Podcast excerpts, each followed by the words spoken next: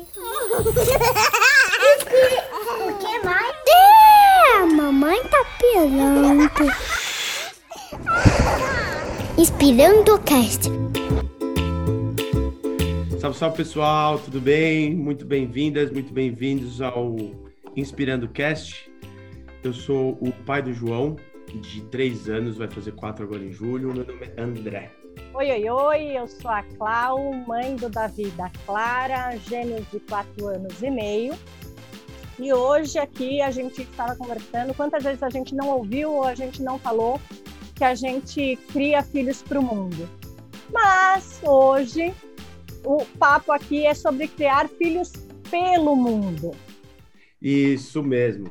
E para conversar com a gente hoje aqui, direto da França, estamos com a Karen e a Ângela e a Rebeca, direto de Singapura.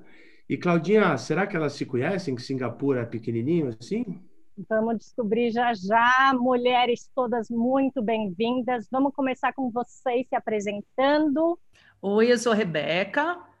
Rebeca, conta pra gente, mãe de quantos nome e idade? Sou mãe de João e Maria, João 6, Maria 12, sou madrasta de Bia e Júlia, Júlia 23 e Bia 32. Ou seja, eu tenho menu degustação de crises para a gente conversar.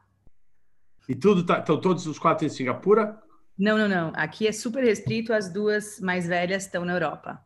Eu sou a Karen, eu sou mãe do Tomás de 7, da Bela de 4, e eu moro aqui na França há 10 anos. Eu tive os dois aqui. Tem muita coisa para contar. Ok, eu sou a Ângela, eu estou aqui em Singapura, eu sou mãe da Nina, que tem 15 anos, sou madrasta da Maria, que tem 16, madrasta do Kiko, que tem 5, e madrasta do Ben, que tem 8 anos. Os três dos, dos quais eu sou madrasta vivem no Brasil e a Nina está aqui comigo. Eu queria que a Rebeca contasse um pouco para a gente do, do Mãe de Mochila. Ah, sim. O Mãe de Mochila é uma coluna que eu tenho na Pais e Filhos. É, é, a frequência não anda sendo tão alta quanto já foi, mas que eu conto exatamente isso, né? Os desafios e as diferenças culturais, os choques culturais e o, e o quanto o mundo vai ficando pequeno quando a gente alarga os horizontes dos filhos, como é essa imigração faz com que a gente acabe né, gerando isso para eles. É, então, é uma coluna da revista Pais e Filhos que eu adoro fazer, ando um pouco sem tempo, mas é um projeto do coração. Muito bom, acho que a gente vai abordar justamente esse tema hoje, Reb. Vamos é. do começo, vamos conversar por você, Cacá, assim, é, há quanto tempo você já falou? Há 10 anos você saiu do Brasil, por que, que você saiu do Brasil e por que França?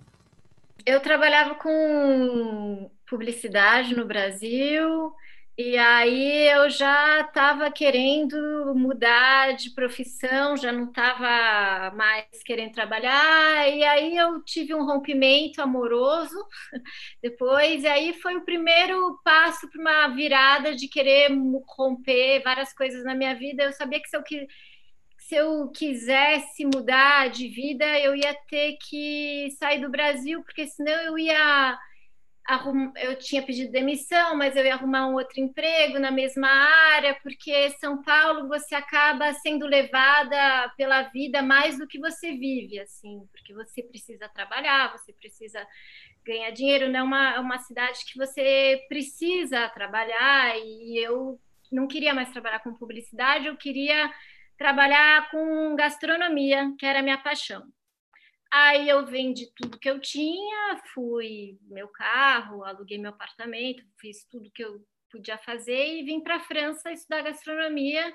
E a ideia era ficar dois anos, fazer um curso profissionalizante, ficar dois anos e voltar para São Paulo e abrir uma pequena escola de cozinha.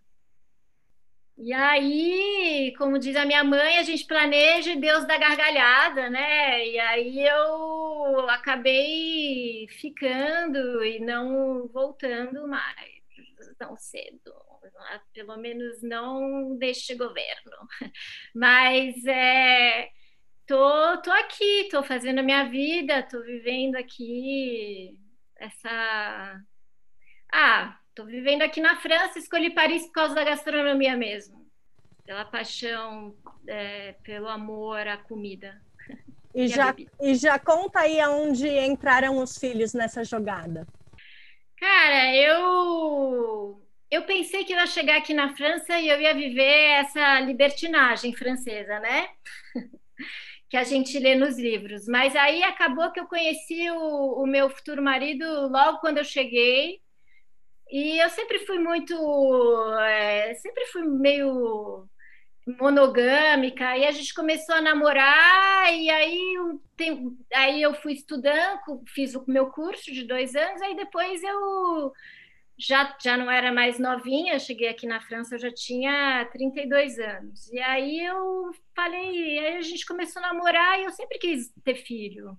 E aí foi natural, a gente não casou nem nada, mas com 35 comecei a ter vontade de ter filhos, estava trabalhando no restaurante, aí parei comecei a ter um, já sabia que não queria ter um só, queria ter outro, e aí tive filho, sempre quis ter filho, cara. Foi uma, foi uma coisa natural. E, mas, e aí tive eles aqui, que não era o planejado, mas tive os filhos aqui na França. Sempre pensei em voltar para o Brasil, na verdade. Eu sou a caçula da minha casa e eu sempre fui muito ligada à minha família, mas eu digo que eu sempre quis voltar para o Brasil até essa enquanto o Brasil era uma democracia. Claro que a gente não vai falar sobre isso, mas assim, agora eu não tenho muita vontade de voltar para o Brasil, mas eu ainda acho que um dia eu vou voltar com as crianças. Eu eu, eu, eu sinto, é um pouco de crise para mim saber que os meus filhos não vão ter nada do que eu tive na minha infância, sabe? É, nenhum, nenhum insight, quase nada de brasilidade que eu tenho. Por mais que eu tente inserir isso na vida deles, eles se sentem hoje mais cidadãos franceses do que brasileiros, obviamente, né? Porque eles moram aqui. Mas então, é isso. Boa, aguarda que a gente vai voltar aí para falar justamente do, de como trazer um pouquinho da cultura brasileira para você, né? Como é que você tenta fazer isso. É, Angel Girl, quer falar da sua ida para Singapura, senhora? Quero sim. Bom, é, a Nina na época tinha 13 anos e meio, eu estou aqui há um ano e meio. Um ano e meio, é isso aí. Vim para cá um ano e meio atrás. A Nina já tinha minha filha, que hoje tem 15, ela fez 15 aqui, ela tinha 13 e meio. É, apareceu uma oportunidade de emprego, trabalhava com propaganda, na verdade eu estava trabalhando na Warner, na época, onde eu trabalhei com a Clau, né, Clau? É onde a gente se conheceu, ficou amiquinha. É, e aí saí da Warner, consegui esse emprego, estou agora no Facebook, vim para cá para cuidar de IPEC. E a Nina já tinha 13 anos e meio, quando a gente, quando fechou, a gente falou, vamos, né? Eu acho que quando ela e, ela, é, ela é filha de um relacionamento anterior com, com, com uma pessoa com quem eu já não vivo mais, com o pai dela, e eles sempre, eles sempre foram muito apegados. E eu sempre vi muito difícil uma possibilidade de eu trabalhar no exterior, apesar de ser uma coisa que eu sempre sonhei para minha carreira e sempre achei que era super legal, tal. Mas eu nunca levava muito a sério, porque eu achava que ia ser muito difícil essa negociação tirar a Nina do Brasil, de tirar a Nina de perto dele. Porque se fosse comigo, eu também ia sentir o mesmo, né? Super difícil. Quem quer ficar longe dos filhos? Ninguém, né? Bom, mas enfim, e aí foi, fui protelando esses projetos de trabalhar fora por muito tempo, até que apareceu uma vaga, uma oportunidade única, e aí a conversa para até para quem está ouvindo aí, se estiver passando o mesmo drama, acabou sendo muito mais fácil. Se alguém me falasse para imaginar uma maneira fácil de, de, negociar isso, eu não conseguiria imaginar que teria sido tão fácil. Então, às vezes a gente cria uns monstros aí que de repente não são verdade, né? A, realidade foi mais fácil convencê-lo é, e a gente se negociou assim, acho que em 20 minutos ou menos, foi super tranquilo. E a Nina topou vir, porque na época tinha uns amigos saindo também, amigos delas, que ela trabalhava, ela estudava, trabalhava ótimo, ela estudava no Vera Cruz, e tinha mais dois amigos mudando do país. E mudar do país sempre parece uma coisa muito fancy, né? Muito legal, muito chique, muito bacana. E ela topou. Só que quando você chega aqui, né, é o que, é o que falam, é fancy, é chique para quem fica, né? Para quem vem, tem um monte de realidade para lidar e adaptação. Enfim, durante a adolescência, mais difícil ainda, é, durou mais de um ano para ela se adaptar aqui, de repente a gente pode até falar mais disso depois, mas enfim, ela está bem agora, está adaptada, estou aqui, ah, acabei casando com meu namorado, que era meu namorado na época, está aqui também, os filhos dele estão no Brasil. E é uma tristeza, né? Saudade dos meninos que ficam lá. A Maria está agora em Nova York, foi lá tomar vacina.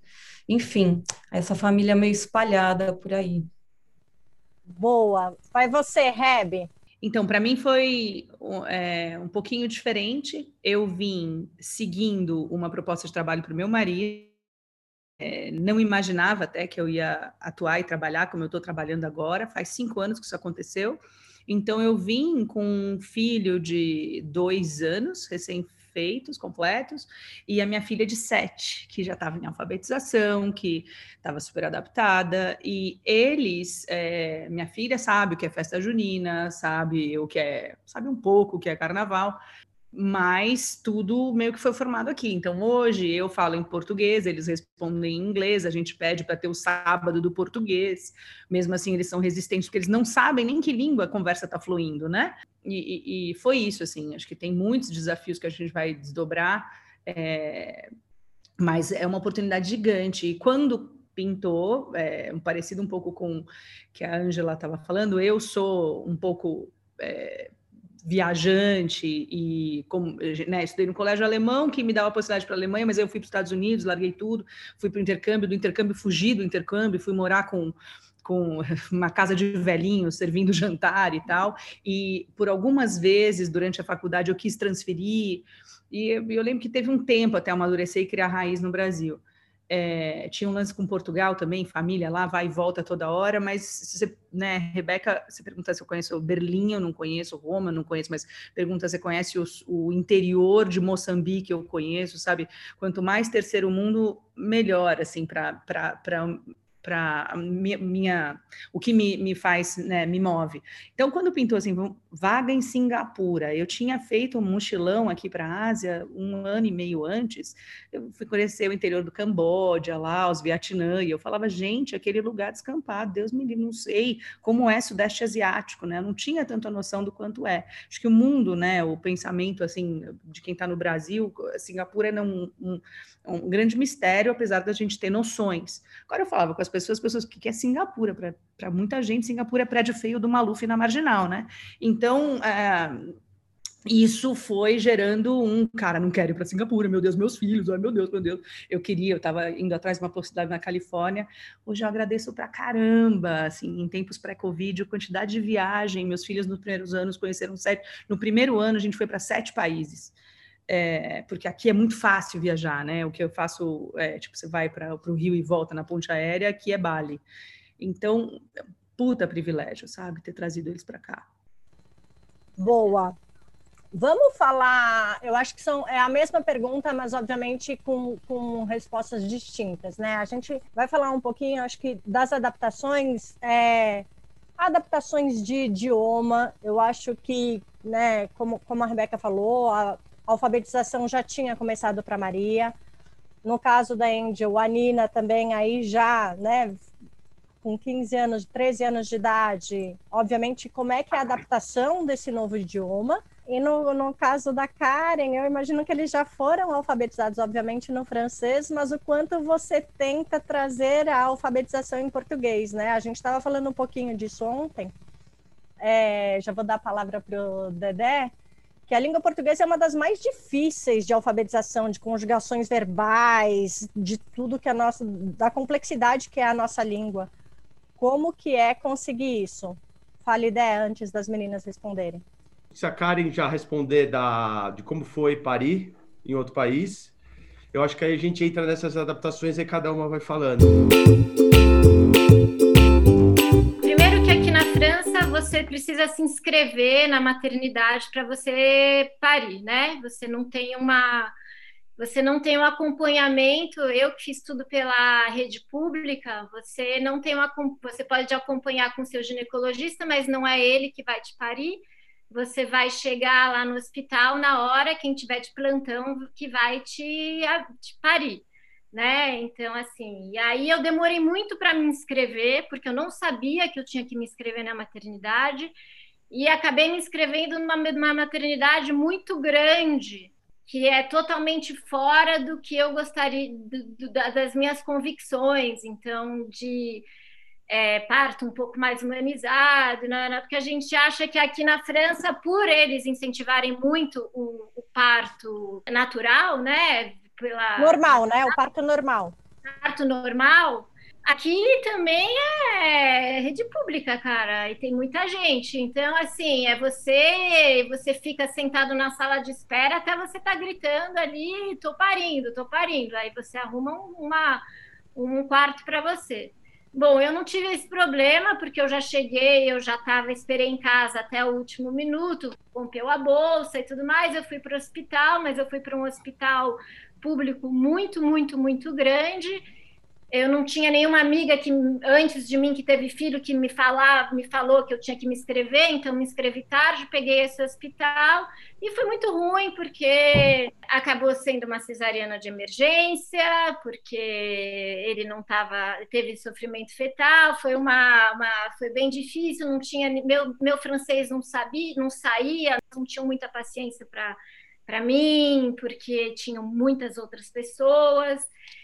E foi uma experiência bem, bem difícil. Eu lembro que aqui na França, não sei se vocês sabem, mas as mulheres, agora está mudando um pouco, as, as, pessoas, as mulheres não amamentam, né?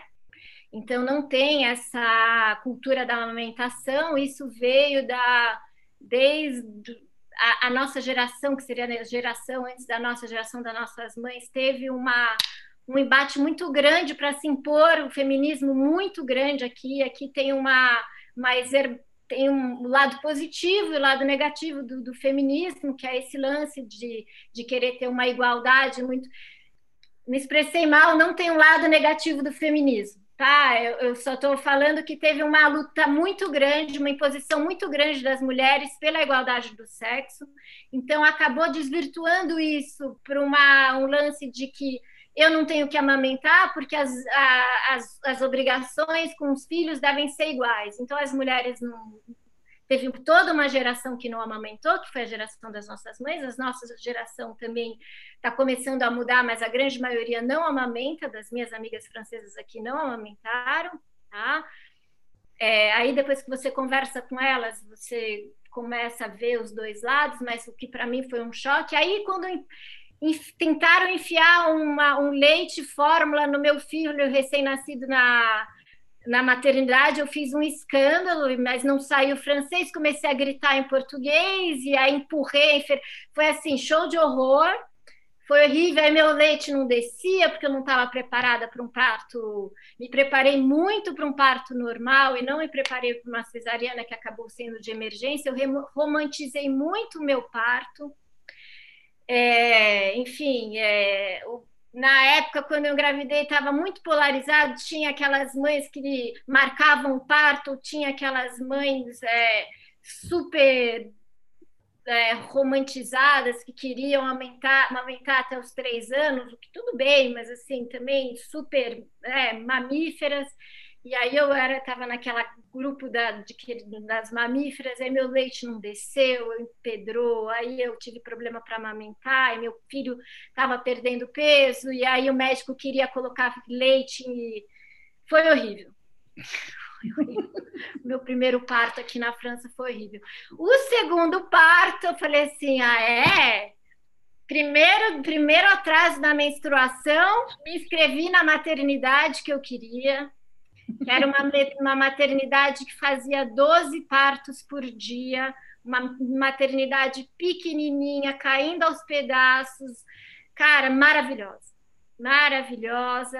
Fui lá, tive acompanhamento, cheguei lá, eu já tive um filho, eu já tinha 39 anos com a Bela, né? E aí já tinha feito uma cesariana, e falaram assim: ah, você já tem já tem mais de 38, você já fez uma cesariana, então é muito provável que você tenha uma outra cesariana. Eu falei assim, não tem problema. Ah, detalhe, com Tomás, eu não queria peridural, né? Essa romantizada, hoje eu acho isso tudo tão, tão puxado, tão, tão romantizado, né? Tipo, ah, não quero ficar negando algumas coisas, enfim. Mas eu respeito. Aí, quando me falaram, ah, vai ser uma, é provável que seja uma outra, uma outra cesariana, eu falei, não, tudo bem. Aí eu cheguei na maternidade e eu falei assim, começou a contração, eu falei assim, ó, pode me dar a peridural, já sei que vai ser uma cesariana mesmo. Aí a mulher, aí a sage-femme, a parteira, falou assim: não, não, até agora tá rolando, vamos embora. Eu falei assim: não, mas me fala, não, mas tá rolando, tá rolando. Aí foi madrugada dentro, trocou de parteira, tá rolando, tá rolando. Aí rolou, foi um parto natural, com duas parteiras maravilhosas. Tipo, levaram o meu tempo, meu tempo, e aí cara, amamentei, foi tudo muito, muito legal, e foram duas experiências, assim, então, é, a, a, experiência do bebê saído da fábrica de maternidade que tem, sei lá, 100 partos por dia, para uma maternidade que teve 12 partos por dia. Essa foi a minha experiência de parto aqui na França, foi muito, foi muito dois extremos. Vamos falar então agora um pouquinho sobre como foi a chegada com as famílias na, na enfim, nos, nos países diferentes aí. Ah, eu acho que foi bem interessante de observar. Eu fiquei desesperada, como eu mencionei, a, a Maria, minha mais velha, estava tava começando na alfabetização no Brasil, uh, na segunda série, e por causa do calendário de hemisfério, a gente chegou aqui, ela já teve que pular um semestre, entrar no começo do terceiro ano sem falar uma palavra de inglês. Para ser honesta, ela falava, sei lá, três, quatro cores em inglês e achava que sabia um pouquinho.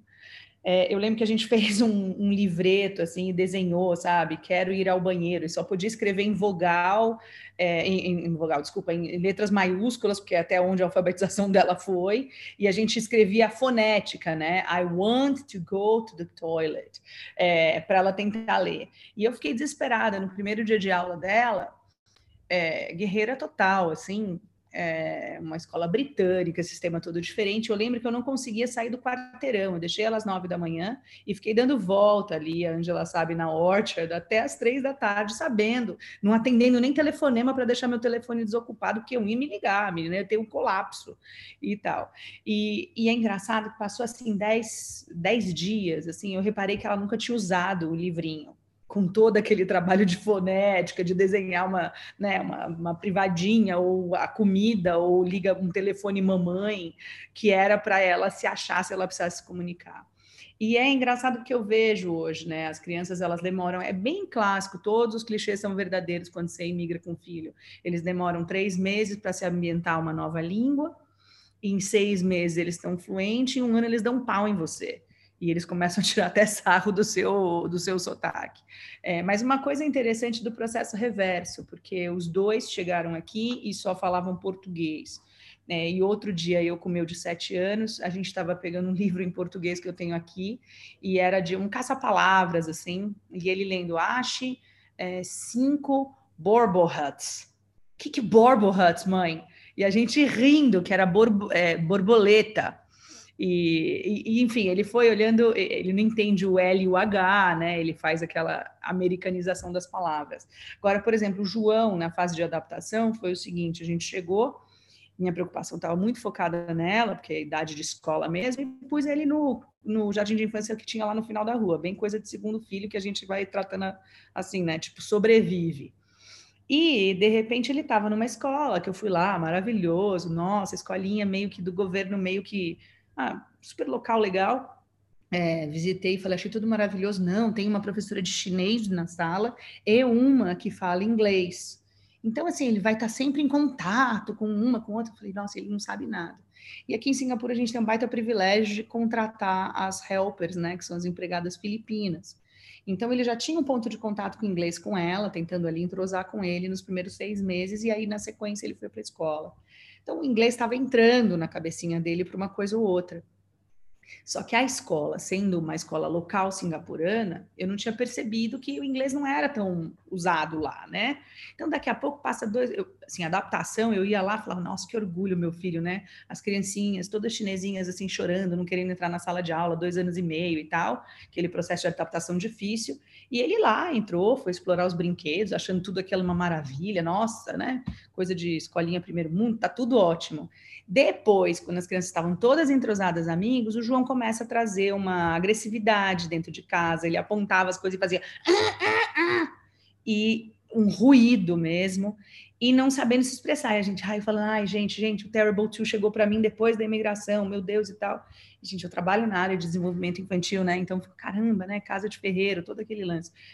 Mas um dia eu fui na escola, porque passou um mês ou dois, tem dois episódios para contar. Primeiro que eu fui chamada na escola, seu filho não, socializa, não sociabiliza. E eu falei, meu Deus, né? De novo, casa de ferreiro, não vi alguma coisa? Não, ele tem dificuldade, ele corre para debaixo da minha saia, ele fica só atrás das professoras, ele não interage com as crianças. Eu falei, gente, alguma, algum sinal? É... E aí eu fiquei, vou ficar super atenta, fiquei com aquela coisa, meu Deus e tal. Passou uns dias, ela me mandou uma mensagem. A professora chinesa mandou uma mensagem seu filho estava ótimo. Hoje a gente fez uma brincadeira de tirar fotos com o meu celular e tal. Ele pegou, ele se inteirou com todo mundo, tirou foto de todo mundo. Olha aqui como ele estava feliz. Aí eu downloadei a foto na mensagem do celular e vi que era uma outra criança loira da escola. Eu falei: essa criança está se divertindo muito, porém ela não é o João. Porque, de fato, da mesma maneira que nem sempre a gente consegue, né? Até a gente se acostumar que os, né, os orientais, é, para a gente é tudo parecido, eles veem a gente da mesma forma, né? Então, a única outra criança loira foi a criança que ela estava se referindo. Ou seja, ele continuou com essa coisa de grunhidos, apontando, uma coisa meio agressiva e tal. Fui fazer o um aniversário na escola. Cheguei lá, levei bolinho, o pai podia entrar no final da aula e tal. E aí eu olhei, eu e meu marido, a gente ficou gelado, porque a gente olhava, o João chegava para os amiguinhos, assim, mostrando é, os pratinhos daquele desenho Patrulha Canina, ele ficava e oferecendo para os outros. E eu falei, caramba, a escola é bilíngue, mas todas as crianças entre elas só falam chinês. E meu filho, nessa, nesse mix de línguas, está tentando ali fazer amigos desesperadamente. Eu corta, mudei ele de escola na semana seguinte, né? Comecei a dar atenção para esse segundinho largado. Então, mais ou menos é isso, assim, acho que a gente, principalmente, né, acho que eu falo isso para muitas famílias quando vem para cá e eu acabo encontrando, algum, um dos pais tem que fazer um pouquinho, quando a gente faz essa imigração, um, um step back, assim, um passo para trás e saber que seis meses a um ano você vai estar tá de olho ali no que está acontecendo, e é onde eu parei a minha carreira, já que a proposta de trabalho foi para o meu marido, é, e demorou para mim um ano, né? não seis meses como eu achava. Eu até falei, vou parar seis meses de trabalhar para trabalhar pela família. A, a minha adaptação é, também não foi toda smooth, leve, suave como eu achava. É, eu, eu tinha me tornado psicanalista no Brasil, já estava atuando, e achei que aqui, sendo colônia britânica, né, ex-colônia britânica, fosse ter um, uma exigência, um rigor para eu voltar a trabalhar muito grande. Então eu cheguei, eh, eu já tinha esse pré-combinado de seis meses seriam dedicação total à família, depois acabou sendo um ano, e aí eu comecei, gente, não vai dar para trabalhar com mental health, né, que eles falam aqui, eu vou, sei lá, vou servir café no Netflix, vou ver todas essas empresas bacanas que tem sede aqui, eu vou ver, eu juro, eu apliquei para uma vaga tipo de zeladora, assim, de manutenção do Netflix, que eu falei, cara, eu quero trabalhar num lugar que pelo menos a empresa signifique algo para mim. É, e ao mesmo tempo, é, como não tinha essa necessidade, eu vim como o, a pessoa que acompanha, né?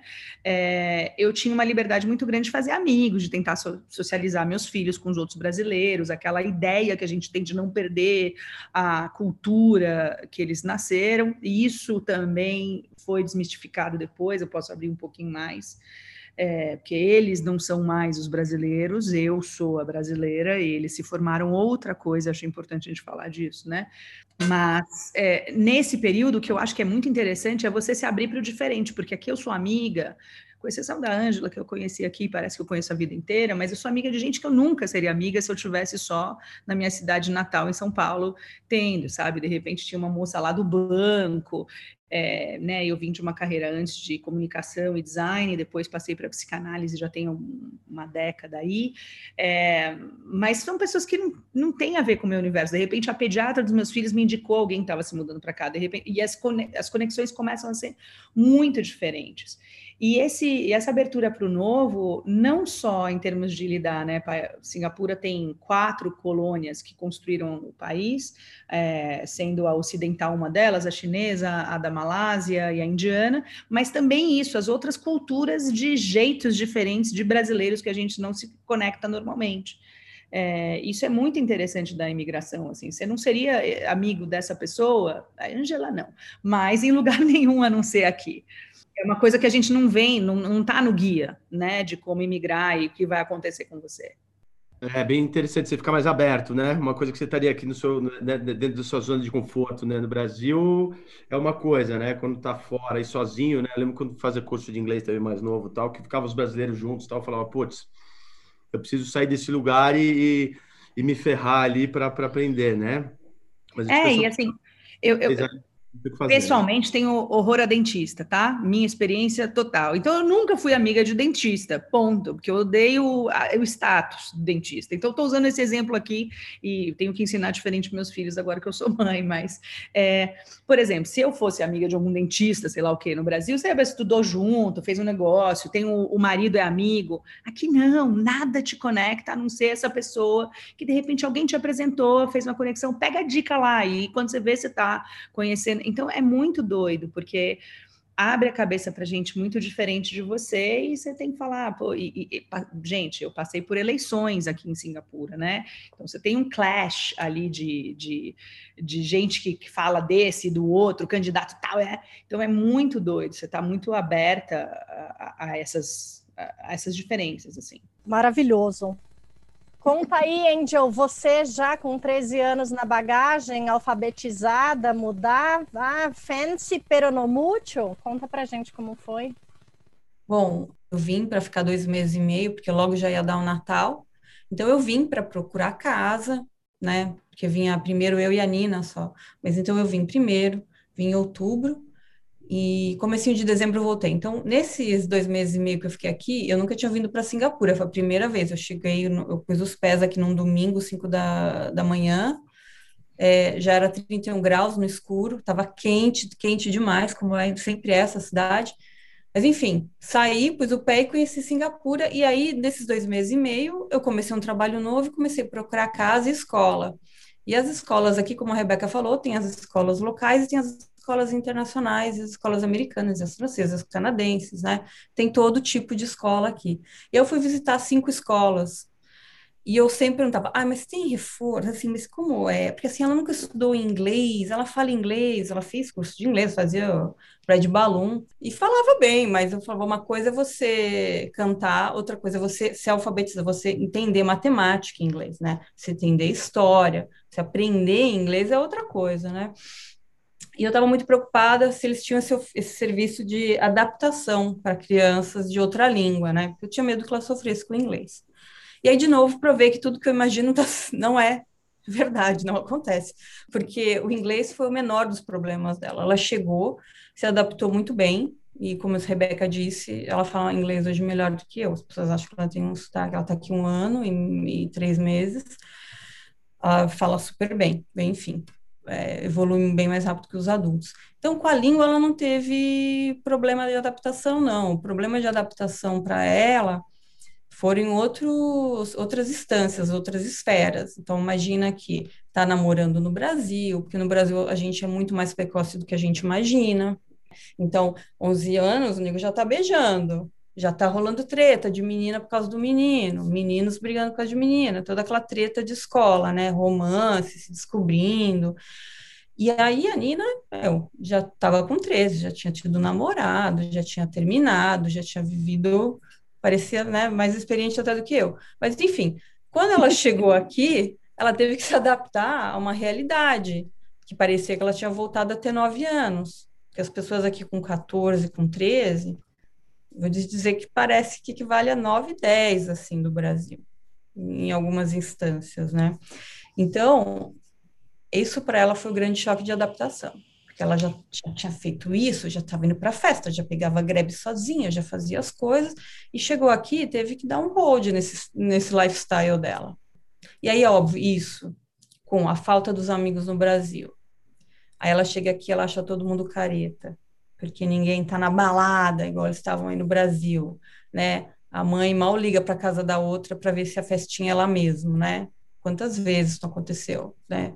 Então, enfim, somos mais liberais, mais permissivos, eu acho, no Brasil, quando a gente compara com a galera aqui. Enfim, ela sentiu muita falta dos amigos, aí vem a, a coisa de fence, de viver num lugar super seguro, é, seis em dez famílias são milionárias aqui. Eu falo, eu e a Rebeca, a gente puxou a média para baixo, né, Rebeca? Mas.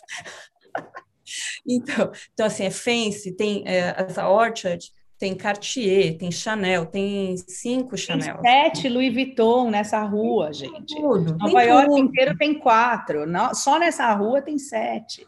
Então, e aí, então, assim, super fancy, super bacana, só que, meu, é, a realidade é outra. Chega aqui, os amigos não estão aqui, e adolescente é super, né, tá montando esse grupo, então ela chegou aqui, estava sozinha, isolada. E aí, quando ela chegou, logo começou a pandemia. Então, a gente foi para. Ela teve um mês de aula na escola, e a gente foi para aula virtual. E aí ela não teve oportunidade de fazer amigos, é, foi super difícil. Aí ela começou a querer voltar para o Brasil. Eu só tenho ela, né? Eu não ia deixar ela voltar. Sou egoísta mesmo. É, falei, não, não, não, vai ficar aqui. Mas foi difícil. Foi um ano dela fazendo um jogo duro, deixando minha vida difícil, como vocês sabem que os filhos adolescentes sabem fazer, né? Para voltar para o Brasil. Então demorou um ano para ela se adaptar é, e entender e entrar no fluxo, que as crianças aqui são outras. É, ela está com um namoradinho aqui, 15 anos. Ela é, é a primeira namorada dele. Ele é o quarto, quinto dela. Então, toda uma diferença, assim. E aí você vê, eu falo, ah, Nina, por que, que a, a Victoria não está vindo mais aqui em casa? Ah, porque os pais acham que ela está saindo demais e que eles precisam, ela, eles querem que ela fique mais tempo com eles. Você já viu isso acontecer no Brasil? Eu não lembro. Ah, a gente fala, ah, adolescente é assim, não quer mais saber da família. Né? E a gente paga as contas, a gente paga o Uber, a gente dá o dinheiro da baladinha e a gente acha que isso é normal, né? E eu, o que eu vejo aqui é diferente, os pais fazem questão, isso não é um hotel. Você tem que compartilhar, conviver com a família. E então eu vejo que os pais, muito mais do que eu, por exemplo, seguram a Nina dentro, os filhos dentro de casa. E acho que são uma das grandes adaptações da Nina. E fazendo o jogo duro, como a gente está a 11 horas na frente, ela começou a trocar o dia pela noite, para ficar a noite toda aqui em Singapura conversando com os amigos no Brasil. Era festa, gritaria, telefone, duas, três, quatro, cinco da manhã, e aí fazendo jogo duro porque queria voltar, mas aí não consegue, aí de madrugada, né, vai dormir, quatro, não consegue acordar às sete para ir para escola. Olha, difícil, ainda bem que passou, mas é, foi complicado, viu? Eu sabia que ia ser duro, mas não imaginava que ia ser tão duro. Hoje, o mundo dela está bem maior. Esse processo na escola tem o IB, que é, um, é um processo que você tem que passar para você conseguir você conseguir uma credencial para você entrar em escolas, em universidades americanas, enfim. Isso é muito legal. Depois que passou toda essa treta é, de adaptação, vem essa parte muito bacana agora dela começar a pensar do que, que ela quer fazer aí. E ela tem 15, daqui três anos ela sai de casa, né?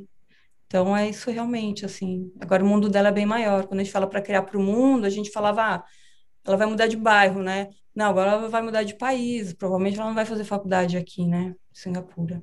Essa loucura aí, bacana.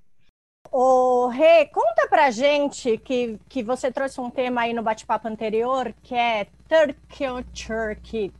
Terceira cultura de crianças, gente. Third Culture Kids. Pede para uma é. das crianças que estão aí no inglês melhor que a gente para falar. Conta um pouquinho sobre a terminologia, o que isso significa. É, na, na, área de educação e, e, internacional, né, que até a Angela falou do, do IB Diploma, que é uma certificação de colegial que te entra, te dá acesso às, às universidades, e também na área de psicologia, desenvolvimento infantil, criou esse termo, é, não tem muito tempo não, mas acho que já há uns 10, 15 anos agora, mais recente, mais, mais popular, que chama Third Culture Kid, ou seja, crianças de terceira cultura. E o que, isso quer dizer, né? Em, em resumo, é todo pai, né, nós brasileiros, temos filhos que, nascidos ou não no Brasil, eles não são mais brasileiros. É, porém, principalmente aqui em Singapura, isso ficou muito evidente, eles também não são singapuranos. E se nasceu na Alemanha, não é alemão. É, e principalmente quando está nessa perspectiva de, quem, de uma família que migra por escolha. Porque quando você é obrigado a emigrar, porque você é refugiado de guerra, porque você foi perseguido político, porque você, sei lá, aconteceu uma tragédia de invasão do seu país e você mudou, como os nossos avós foram parar no Brasil, é, esse third culture culturalism, né, que é essa cultura que se desenvolve das, das, das crianças de terceira cultura, é, é, é, muito diferente, porque eles não são nada, eles são algo terceiro que não tem lugar. É, e, e, são normalmente filhos de gente que expatria por um trabalho, como a Angela fez, que daqui a pouco o trabalho dela pode levá-la para outro país, ou são filhos de missionário, por isso que esse termo começou a ser estudado realmente 20 anos atrás, onde os missionários e tal, ou filhos de diplomata. Só que hum, a UN, inclusive, né, as Nações Unidas, têm uns dados de que nunca, nas últimas duas décadas, a, a movimentação em massa no mundo é maior do que toda a história da humanidade em termos de você realmente mudar de país por algum motivo. E aí essas crianças elas ficam ali na, naquela identidade do que sou eu. Então, para um third culture kid, por exemplo, é, casa para eles são as relações que eles formam e não a nossa necessidade de fazer um filho ser brasileiro ou ser francês, no caso da Karen, ou ser isso, porque a influência está de todos os lados e o horizonte ficou muito largo realmente, né? É, a, num lugar como Singapura, que a gente tem muita gente de passagem, diferente, acho que um tanto né, de Paris, que as pessoas às vezes vão para ficar, não sei, Karen, estou sugerindo aqui, estou questionando, mas a, aqui as pessoas vêm com uma missão de dois, três anos e aí eu para outro lugar, né? E lugares como Dubai, que estão crescendo assim. É, Hong Kong, enfim, a Ásia proporciona isso. Então, realmente, assim, eu vejo que um senso de identidade é, relacionado à cultura de um país, ele é minúsculo perto da importância das relações que se formam e que vão me construir. Então, a minha filha, sei lá, ela deve ter muito mais a ver com a amiga inglesa que ela conheceu e estudou junto por seis meses, que eles gostam da mesma banda, e isso é muito mais cultura e identidade do que, de fato, a paçoquinha da festa junina que ela teve até o sete no Brasil, entende? E a gente faz um esforço hercúleo para manter essas coisas ativas. É, a, a, a, terceira, Third Culture Kid, é, realmente ele, ele não vai absorver. A gente tem que se frustrar menos com isso, né? É isso. Muito bom, muito bom. Acho, achei maravilhoso. É, desculpa, André, que, que tô com um pouquinho de delay aqui. É, de novo, mais uma desconstrução para a gente aprender, né? A gente fica preso no nosso estilo de maternidade. Eu acho que a minha pergunta, até pelo aprendizado e como eu recebo, a cultura ela está intrínseca ao local que você está inserida ou foi criada, e você traz aí uma, um, termo né, que já está provavelmente cunhado. É, eu confesso que eu nunca tinha escutado esse termo, é, que é a mais pura verdade. Me lembrou muito de um, de, um, de um termo um pouco parecido da sociedade líquida, da gente criar conexões e relações completamente distinta sem o que a gente aprendeu, né? A coisa um pouquinho mais limitada, vou usar um termo limitada. Ká, quer aproveitar esse gancho para falar? Você já tinha escutado falar disso? Não, não, achei super interessante e eu fiquei pensando aqui que eu quase que me, me encaixo um pouco nessa third, porque eu me sinto hoje com. É, eu não acho que eu pertenço mais a nenhuma das, dos dois lugares onde eu passei a maior parte da minha vida. Na verdade, eu passei, mas eu só estou 10 anos aqui. Foi um pouco menos de um quarto da minha vida aqui, mas eu morei na Suécia, morei na Espanha, morei em outros lugares antes de morar aqui nos Estados Unidos, mas aqui foi o que eu fiquei mais tempo. E eu estou totalmente absorvida por essa cultura. Na minha fase de adaptação, teve duas fases: a fase que eu cheguei, que eu só me dava com brasileiro e com as pessoas. Apesar de ter feito escola francesa, eu tinha uma turma de fora e eu só me dava com brasileiro e até e é essa fase que eu tô que eu não tenho nenhum amigo brasileiro aqui. Só tenho amigos estrangeiros, é, ou franceses, ou etíope, marroquino, italiano, de todas as, de várias outras nacionalidades, mas eu não tenho nenhum amigos brasileiros. Os amigos brasileiros que eu tinha aqui, todos foram embora, que vieram para fazer mestrado, doutorado, ou vieram estudar, ou vieram trabalhar e acabaram voltando, mas é, então essa minha adaptação foram em duas fases e para mim foi muito significativo. É, eu não sou muito boa de línguas, é, eu demorei muito tempo para ser fluente em francês, eu demorei quase quatro anos para ser fluente em francês, fluente para poder. Fluente, eu digo, quando você consegue responder desaforo, né? Porque se eu, né, aqui eu, a gente tem, tem um negócio que é passar o sabão, né? Aqui você as pessoas te passam muito sabão. E aí, primeiro, é difícil, né? Porque a nossa cultura não é de passar tanto sabão na cara das pessoas. E depois, então, quando eu vi que eu conseguia responder uma sabonada na hora, eu vi, ah, agora ninguém me segura.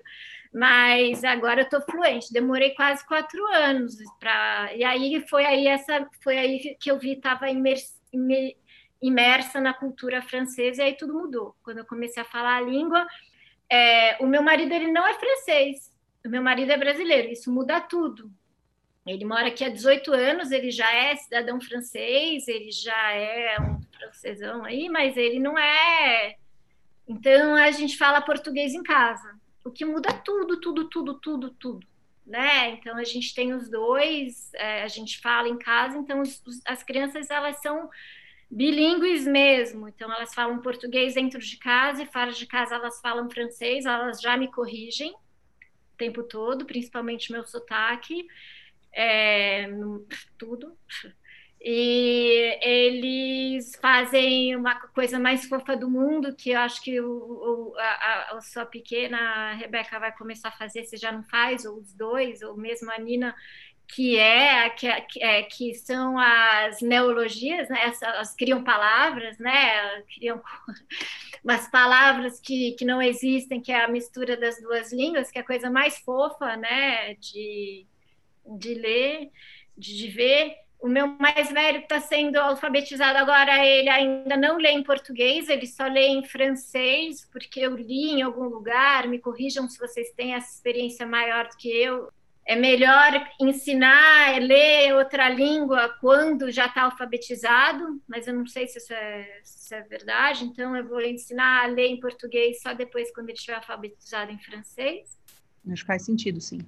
Mas eu não tenho problema com relação ao português com eles, é... E a brasilidade dentro de casa, assim, Cara, a minha brasilidade sempre foi uma coisa muito pessoal. Eu nunca fui uma pessoa muito carnavalesca, assim. Eu, eu adoro o Brasil, adoro a cultura, mas não gosto de várias coisas também. E aqui eu já absorvi várias coisas que eu gosto e coisas que eu não gosto também. Então, a brasilidade aqui em casa, quando eu digo que eu fico triste de os meus filhos não viverem coisas que eu vivo, é mais o lado da natureza, que eu sinto muita falta aqui em Paris, apesar de ter vários parques e tudo mais, a gente não tem. Cara, a gente tem uma vida dura aqui em Paris, cara. Dura pra caramba. A gente mora num apartamento pequeno, a gente não tem empregada, a gente não tem família, a gente não tem amigos que tem casa na praia, a gente não tem amigos que tem casa no sítio, a gente não viaja pra cacete, assim, a gente viaja. No primeiro ano de vida do Tomás, a gente também viajou muito pela Europa, pela pela França e tudo mais, mas, cara, a gente não, não tem uma. Diferente o nível de vida que a gente tem aqui, das coisas que a gente tem aqui, do que a gente tem no Brasil. A minha vida aqui, eu não vou dizer que eu tive que voltar algumas umas escalas sociais, porque eu acho que foi um avanço tão grande em tantas coisas, mas assim, a gente abre mão de tanta coisa que mora aqui e sente falta e, e eu fico com eu fico triste por eles não viverem isso, de poder usufruir de tudo que eu usufruí, por, por eu ter possibilidade, ter, ter tido sorte de usufruir quando eu era jovem. Mas, assim, como eles não sabem de nada disso que existia, não sei se vocês estão me entendendo o que eu estou falando, mas eu fico, puta, ele não vai na praia no Rio de Janeiro. Eu, eu nasci no Rio de Janeiro, eu cresci no Rio de Janeiro, meu filho e minha filha nunca foram. Eu falo assim, puxa, isso foi tão importante para mim, mas eles, para eles não vai ser importante porque eles não sabem que nada disso existiu, entendeu? Então é uma coisa, um, um egocentrismo meu. não, mas é, é, é, isso, essa necessidade que a gente tem de achar que a gente tem que botar como se fosse um chip dentro da cabeça dos nossos filhos o que é ser brasileiro, entendeu? E às vezes, né, como minha filha que está aqui, ela morou sete anos no Brasil, mas ela, já, ela já é alguma coisa além disso. Eu acho que eles já sabem que eles são é uma coisa vai, é automática, eles são brasileiros e franceses e não são nada ao mesmo tempo. Assim como eu, assim como eu. Eu sou brasileira e sou francesa e também não sou, não, não, não sou nada ao mesmo tempo. Não, é, a sensação que você já deve estar sentindo quando você vai para o Brasil, não sei se você se sente. Isso que é uma, uma sensação de já não pertenço mais aqui, já não pertenço mais ali, já é uma terceira, um terceiro sentimento, né? Terceira cultura. É uma terceira cultura que é a cultura do mundo, né? Eu acho que mas com relação à adaptação de língua e tal, é super. Imagina, as crianças já estão super adaptadas e eu tento passar o brasileirismo para elas através da, da família e dos laços e das pessoas que a gente tem no Brasil e tudo mais. E eles se sentem muito próximos dos filhos dos outros estrangeiros também. Não sei se vocês têm isso aí. Nossos melhores amigos são é um casal de italianos ou um casal de misto de italiano e alemão. Porque rola muito isso também, porque aqui é difícil você entrar dentro da, do núcleo francês, né? Vocês já moraram fora, vocês sabem que é um núcleo duro. Eu tenho alguns amigos franceses e tal, mas que também são mais abertos para as pessoas para os estrangeiros, não são todos, né? E eu acho que as crianças elas têm essa internacionalidade, o que é legal, o que é legal, mas é. Acho é que as crianças, conseguem, as crianças conseguem se difundir. O meu irmão mora, tá 20 anos fora, 10 anos no, nos Estados Unidos, 10 anos em, agora na Inglaterra. E o que ele fala assim, que para ele, para a mulher, ele falava muito do, do, dos Estados Unidos, que eles são mexicanos, né? Ticano, só uma generalizada ali do, né, nós nunca, ele nunca se sentiu americano, apesar de ter cidadanias. Só a filha mais velha, ele tem quatro, só a filha mais velha que, que nasceu que no Brasil, o restante todos são americanos, agora já são todos ingleses também. E ele também fala nisso que ele consegue fazer amizade, mesmo também na Inglaterra, com os estrangeiros, né? Tem um ou outro inglês que aí se abre um pouco para conviver com, o sentimento dele de da escória, assim, né? Assim, que essa, essa segregadinha, mas que consegue ficar todo mundo. Então é interessante você até falar que eu estava vendo, é, né? Amigo dos, dos gringos também, né? É amigo de italiano, de espanhol, mas para entrar no, no país aí. Mas já as crianças que estão na escola, já a, a permeabilidade assim já, já é diferente, já, já vão se sentindo, apesar de serem um pouquinho brasileiro, um pouquinho aquilo, um pouquinho a influência dentro de casa, já conseguem entrar já nesse dia a dia do, do, do país mesmo, né? Não sei se você sente isso. Total. Né? Mas para a gente é, é, sempre um pezinho atrás, uma, uma coisa ali. É difícil se sentir. Meu irmão diz que ele não se sente inglês e não se sente americano, mas os filhos os filhos já também e fica essa distância também na família que vem pela língua. Meu pai e minha mãe têm uma certa dificuldade de se relacionar super intimamente com os, com os netos que moram, os netos ingleses. Fala, Reb, que eu estou vendo, você quer se pronunciar. Eu queria, eh, sem tomar muito espaço, mas porque eu acho que tem uma hora que você tem que escolher o que, que é a sua cultura. Isso vai além da cultura da nação que você veio. Isso vai é, é a sua herança enquanto família, o seu legado, sabe? Mas umas coisas mais idiotas e simples, por exemplo, Singapura, como eu falei, tem muito chinês, muito indiano, muito ma malay, né? As pessoas da Malásia, muçulmanos. É, eu estou numa fase com meu filho de seis anos, por exemplo, que eu já tive com a minha filha, né, agora tem já adolescente, mas eu estou voltando com isso, que é coisa básica como sentar na mesa e comer com talher E para isso eu falei, gente, mas isso assim, tudo bem, o seu amigo indiano come lá no lanche com a mão, mas você não vai pegar o tomate da salada com a mão é, o tempo todo do jantar, aquela beliscadinha todo mundo dá. E, e, de repente o chinês ele usa aquela colher funda, porque tudo é com caldo e sopa, e o hashi, né? Que eles nem usam hashi como nome como a gente, né? É, e, e, e, ao mesmo tempo é, tem gente que só come é, é, com colher e garfo, não usa faca aqui. Até as moças da Filipina, que a gente tem o privilégio de ter como cozinheiras ou empregadas e ajudam, elas cortam assim frango com tesoura, porque eles não sabem usar garfo e faca ao mesmo tempo. Então, a decisão de que dentro desta família, galera, tá tudo certo na casa de todo mundo, cada um é de um jeito, vocês vão saber se virar em todos os lugares. Mas na nossa casa, a gente vai comer com garfo e faca, porque faz sentido para gente. Isso tem nada a ver com ser brasileiro. Então, essas são as escolhas do que, que você vai fazer com que aquilo seja a identidade da sua família. Por isso que eu falo que não é a nação ou a cultura de um local, e sim os relacionamentos que se constroem. É, essas escolhas que eu acho interessante trazer. E o exemplo do talher é o mais ba banal. Mas como é que eu vou falar para meu filho que é errado comer com a mão se o amigo dele na hora do lanche come com a mão canadiano e tá tudo certo? E então, um, um, momento é normal você falar, ah, não, tudo válido, porque o horizonte expandiu. Mas tem uma hora que você fala assim, tá bom, o horizonte expandiu, mas o que, que eu vou deixar que é o meu jeito? Porque para eles isso vai ser igual uma questão cultural brasileira ou sei lá o quê. Vai ser, eu acho que isso é importante. Adorei. É, deixa eu só. Tem alguma situação assim muito inusitada? Pode ser perrengue é, que vocês passaram aí diferente para dividir com a gente? Cara, tenho muitos.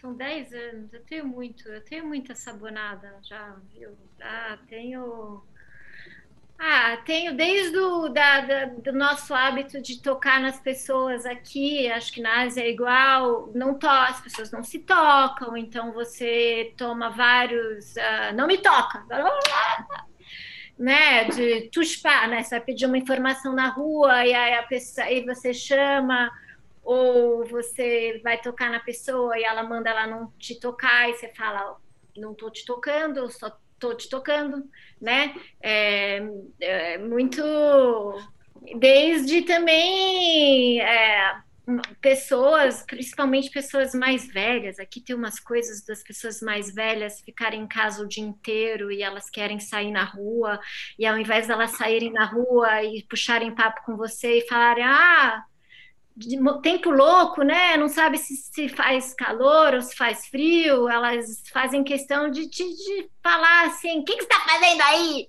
Né? Que é uma, uma, um amargor de estar em casa o dia inteiro, quer puxar papo, mas ao invés de, de puxar papo para uma coisa legal, te dá um esporro.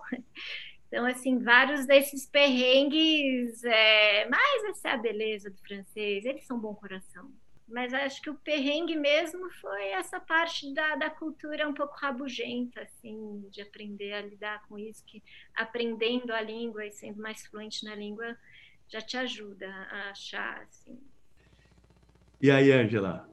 Eu acho que eu tenho uma, mas não é com filho. É, meu aniversário foi dia 25 agora de abril, caía num domingo, e a gente está num circuit break aqui. A gente pode sair, pode ir para restaurante, mas numa mesa só pode ter até oito pessoas.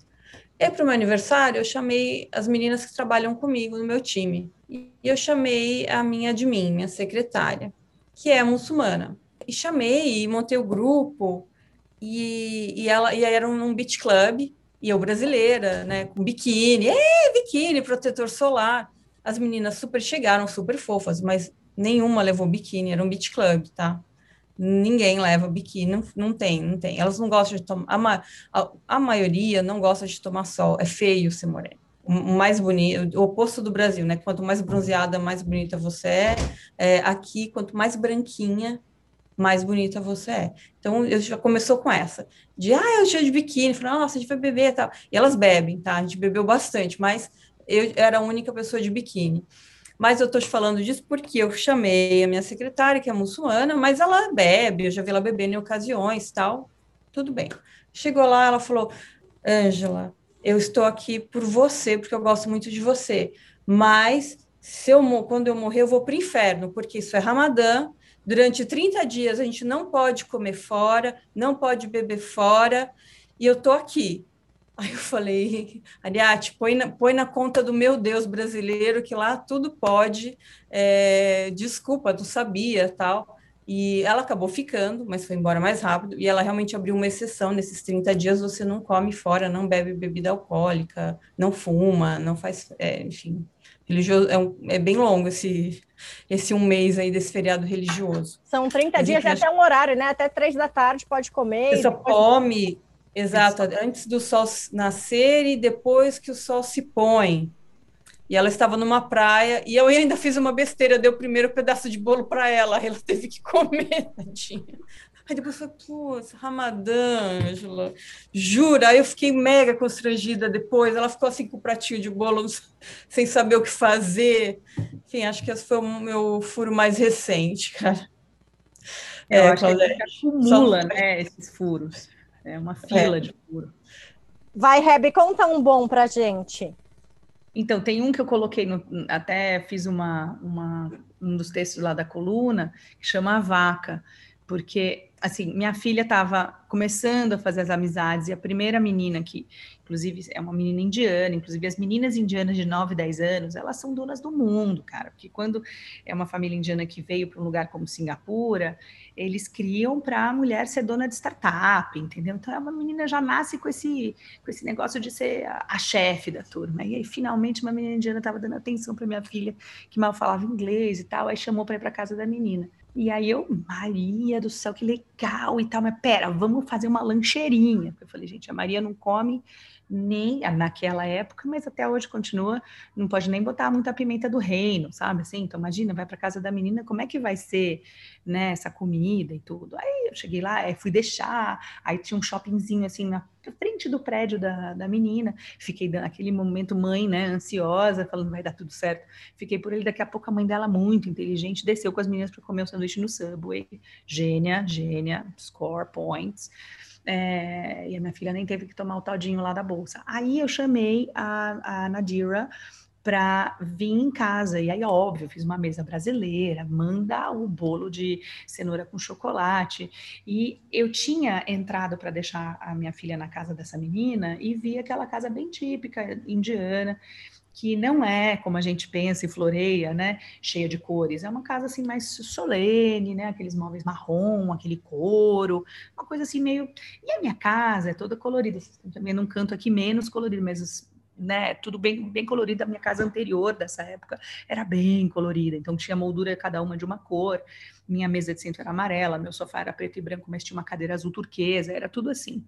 E aí che elas chegaram da escola, tinha um bolinho de cenoura, tinha os brigadeiros, eu pus na mesa de centro, é, sei lá por que, que eu pus lá e tal. E a menina tava, nossa, mas aqui é tudo colorido, nossa, a menina é super indiana, assim pai super. A mãe, inclusive, era, era mais da, da, das linhas da, de indiano tradicional do que desses mais moderninhos, né? É, e ela, nossa, que bacana! E esse quadro, o que, que é? Eu contava. Ah, esse é o grafiteiro do Brasil que faz bueiro, porque eu tenho um quadro do Zezão. Aí, ah, esse é o outro do não sei o quê. Ah, e aquele ali. Ela, nossa, e esse tapete, né? Que, que gostoso, o que, que é esse tapete? Eu falei, ah, é o tapete de pele de vaca. Ela olhou para mim e ficou aquele silêncio, né? Porque é o bicho sagrado da Índia que a menina estava sentada comendo com a boca cheia de brigadeiro, ela estava sentada em cima do cadáver do bicho sagrado da família dela. Só que ela não falou nada disso. Eu senti isso naquele olhar, aquele ato do silêncio entre eu e ela. Minha filha sem entender nada, boca de brigadeiro, mas eu não tinha quer dizer, eu já sabia disso, mas assim como a Ângela, né, tipo, caraca, prêmio mãe de merda do ano. É, mas enfim, ficou uma coisa, ela foi elegante, Nadira, né, no topo dos seus nove anos, foi elegante, não fez um big deal mas o olhar dela ficou marejado e tal. E aí a gente. E aí eu saí correndo, fui contar pro meu marido, falei, meu caralho, igual você, sabe, Angela, com a questão do, do Ramadã. Então, essas, esses perrengues são, são giga. Gente, muito bom. Tadinha da menina da Ramadã, meu, se eu contar para os meus pais que eu sentei em o cima tapete tá ali, ó. Tá ali o mesmo tapete não posso contar para os meus pais que eu sentei num tapete de vaca que eles vão me esganar. Hoje, de ação. Muito gostoso na casa da minha amiga, só que eles né, usam cadáveres para decorar, não sei. Vamos terminar só para pegar os últimos minutos da Karen, que ela tem que buscar as crianças na escola?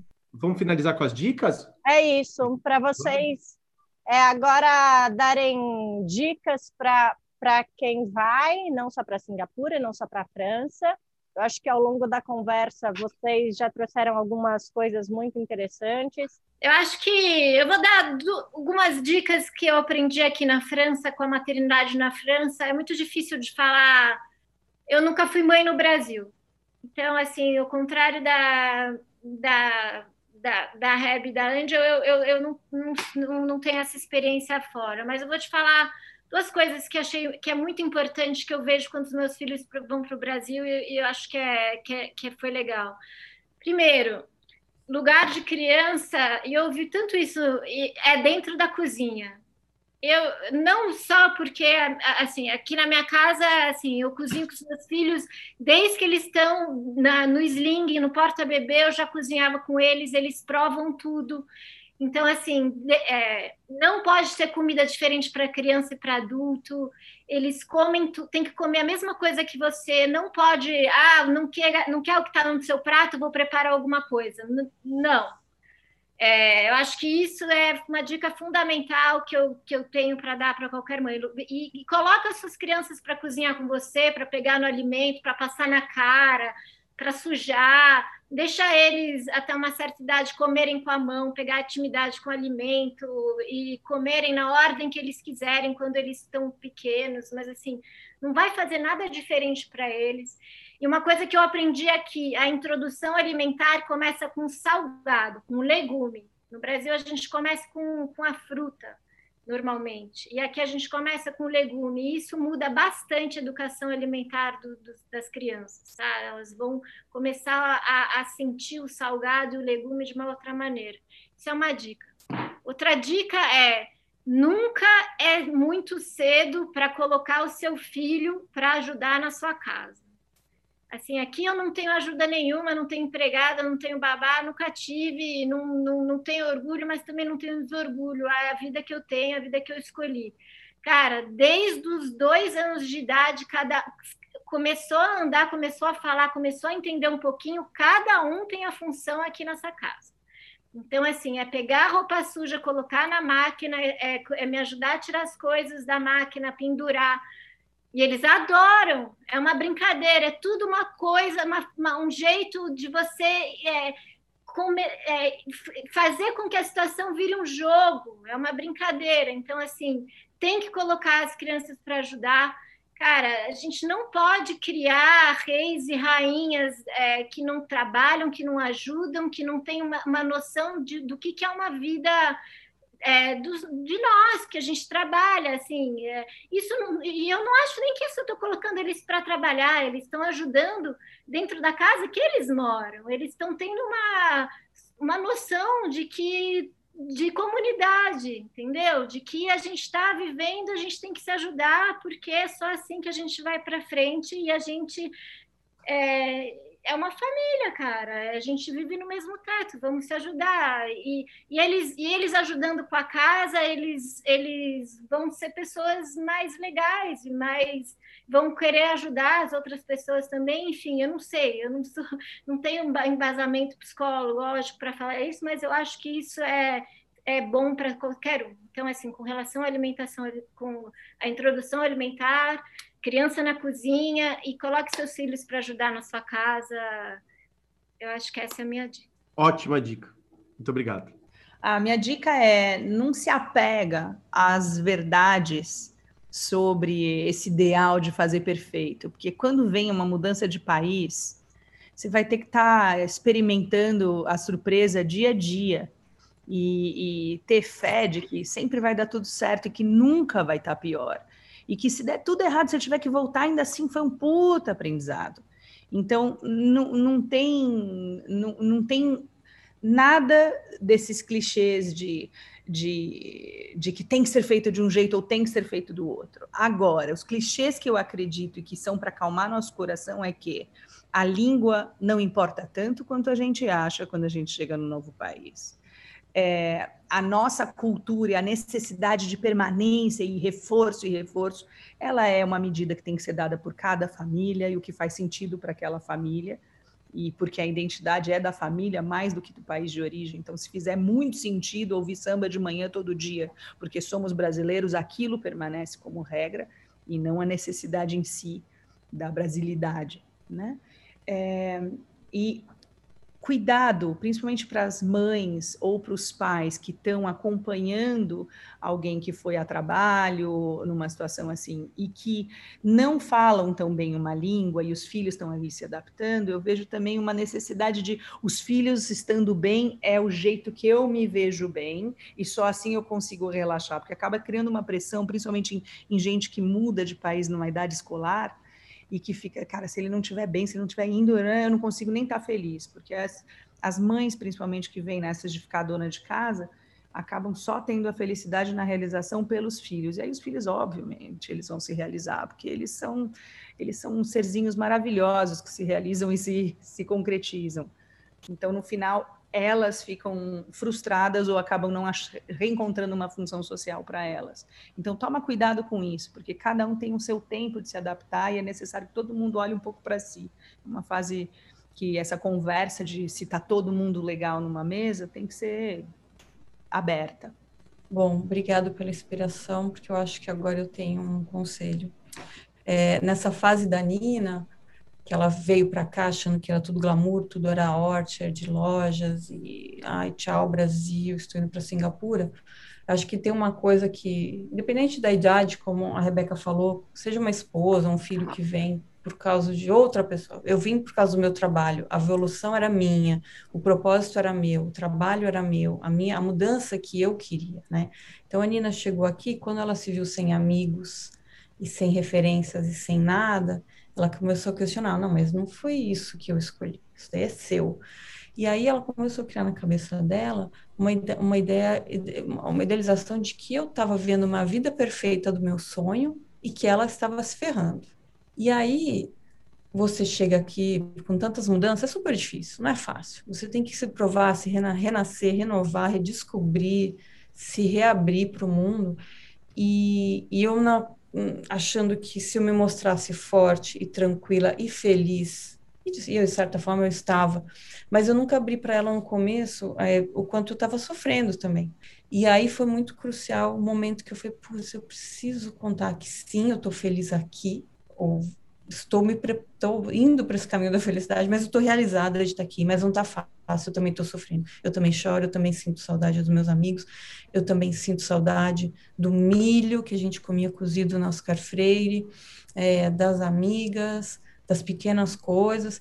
Então, quando acho que comecei a abrir que eu também sofria por falta do Brasil, ela deu uma respirada e falou: Poxa, ela não está estão se divertindo, não é só eu aqui que estou me ferrando nessa situação toda. Então, acho que abrir um pouco aí da, sobre o que você também sofre, cria um, um bonde, assim, entre você e filhos adolescentes.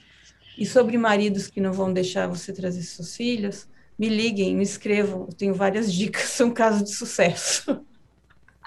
Posso dar algumas dicas aí. Maravilhoso. Maravilha. Meninas, muito é, obrigado. A gente vai. Contem um pouquinho das redes sociais de vocês, para onde as pessoas te acham, justamente para pedir dicas, né? Como falar com ex-maridos é, e outras cositas mais, e, e, e culinária, francesa. É, Cacá, no seu caso específico, se você quiser divulgar os dois perfis, ou se você achar só o de culinária, como você preferir, onde as pessoas conseguem trocar, né? Ideias com vocês. É, eu tenho um blog de, de, culinária que eu atualizo desde que eu vim morar aqui, quando vim estudar cozinha, que chama eucomosim.com, que é Eu Como Sim no Instagram, é o canal do Instagram, e lá eu coloco minhas receitas e, e coisas, enfim. E outro lá, e outro blog, e outro perfil que eu tenho, que é um site que chama gastrônomos.fr, que também é gastronomos.fr no Instagram, que é a minha é, produtora de viagens de gastronomia aqui dentro da França. Então, eu crio roteiros de viagens e tours gastronômicos e viagens e visitas a vinhedos e a produtores artesanais, tudo com a, tem um conceito que eu acredito que é um conceito de, de sustentabilidade e, e, durável, consumo, consumo consciente tanto eu como sim, quanto gastrônomos têm essa pegada um pouco mais sustentável.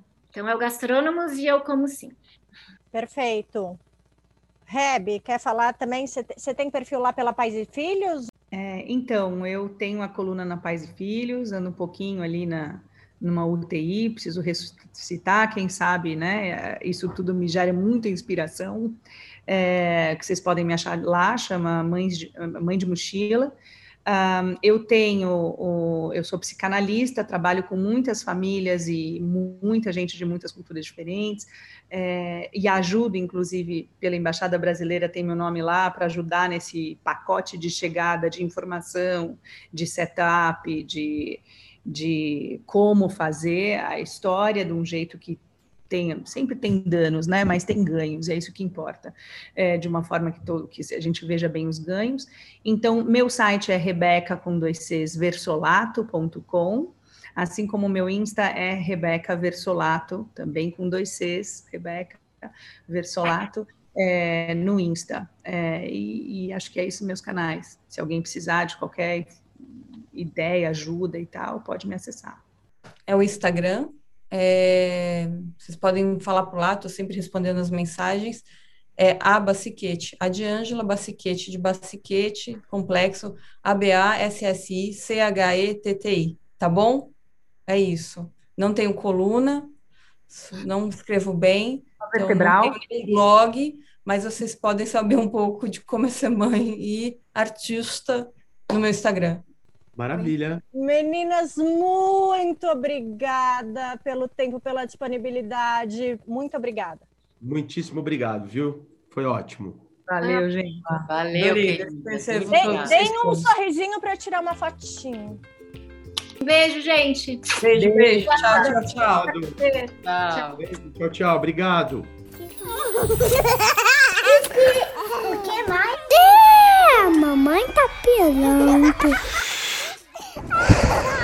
Inspirando o cast.